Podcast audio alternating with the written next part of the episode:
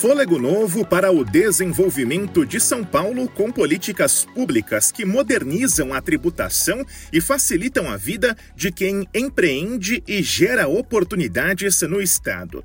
Parcelamento de longo prazo e descontos dos juros de mora dos débitos inscritos em dívida ativa. O que vai viabilizar uma diminuição da judicialização, que consome um precioso recurso público e vai garantir uma atuação mais qualificada e mais eficiente da Procuradoria-Geral do Estado. Algo que nós já vimos fazendo e que já deu importantes resultados na arrecadação de 2023 e que a gente acredita que com essa lei nós vamos conseguir melhorar ainda mais.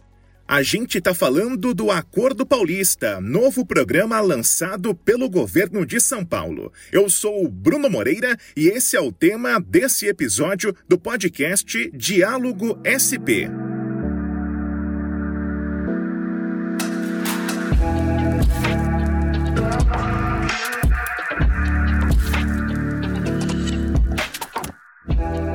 Começamos ouvindo a Procuradora-Geral do Estado, Inês Coimbra, no evento de apresentação do Acordo Paulista que ocorreu na sede da Fiesp, a Federação das Indústrias do Estado de São Paulo.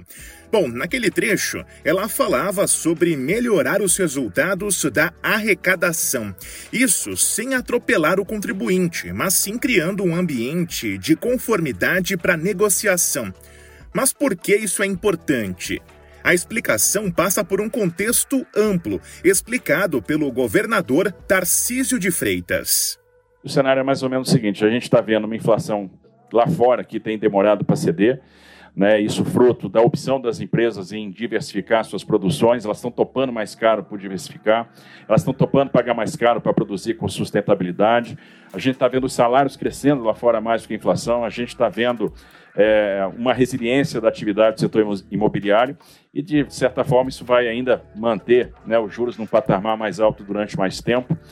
É, a rolagem dos países ricos, que se endividaram muito no período da pandemia, vai drenar a liquidez internacional. Isso afeta diretamente o mundo emergente e, obviamente, o mundo corporativo. E se a gente não for bem comportado, a gente fica para trás. Ser bem comportado significa enfrentar bem o nosso principal desafio. E o principal desafio é fiscal. E imagine o estado de São Paulo, um estado deste tamanho, com essa potência, com esse orçamento e que ao longo do tempo perdeu a capacidade de fazer investimento. Então a gente deveria ter condição de investir muito mais. E se a gente não tiver a capacidade de investir, nós não vamos superar mazelas sociais, não vamos trazer a justiça social, que é um grande desafio que nós temos, não vamos expandir malha do sistema metroferroviário, não vamos fazer mais rodovia, não vamos fazer mais infraestrutura.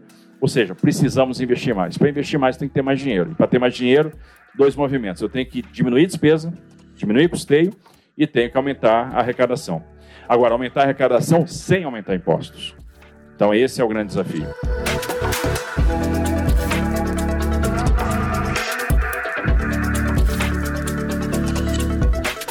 Vale aqui lembrar o seguinte: a gente está falando sobre incrementar as condições de pagamento da dívida ativa. Impostos, multas e taxas em geral, quando deixam de ser pagos, podem se transformar em uma dívida ativa. O CPF ou CNPJ inadimplente é registrado em uma espécie de cadastro devedor para que haja condição legal de cobrança. E para isso, o governo tem que informar a Procuradoria-Geral, que é responsável por emitir a certidão de dívida ativa.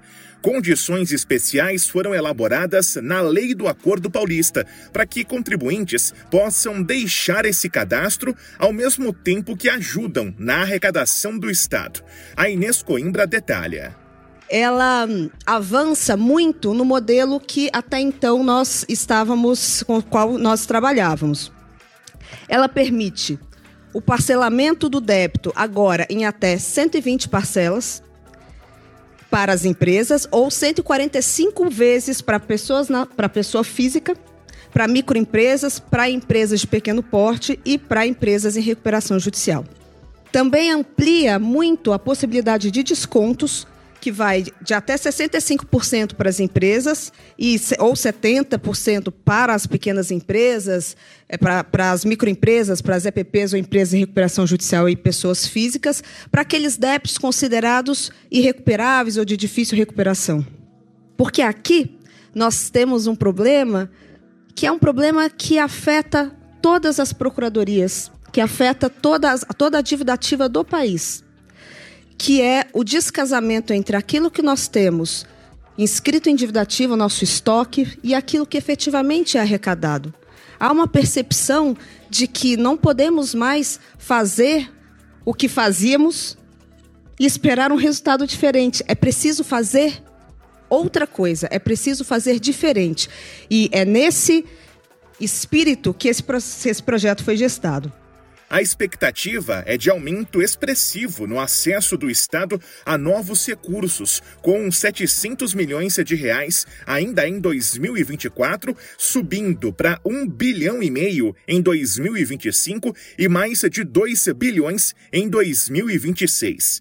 Falando em expectativa em efeitos com a medida, o governador Tarcísio. E a nossa expectativa é que possa ter ampla adesão ampla adesão. É uma grande oportunidade de resolver pendência tributária com o Estado. Uma tremenda oportunidade, porque o empresário quer tá, tá, tá ok, né? quer quitar sua dívida, quer estar tá, é, é, é, kits com o fisco. Isso é muito importante para nós e nós também queremos isso. Então ele vai poder usar o crédito tributário que ele tem, ele vai poder usar é, o precatório que ele tem, ele vai poder ter uma condição diferenciada de pagamento dessa dívida e para nós é o que interessa.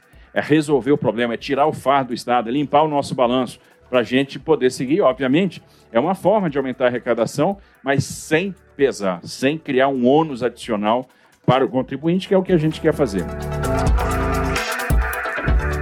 É bastante interessante. Agora, só vai dar certo se todo mundo participar. Ou seja, puxa, eu tenho uma pendência tributária, quero ir lá é, é resolver minha pendência tributária. Não, mas deixa eu falar para o meu colega que também tem. Deixa eu espalhar isso no meu grupo de empresários. Deixa eu falar para todo mundo que esse negócio existe, que a gente tem a oportunidade de resolver pendência, que é o que a gente quer.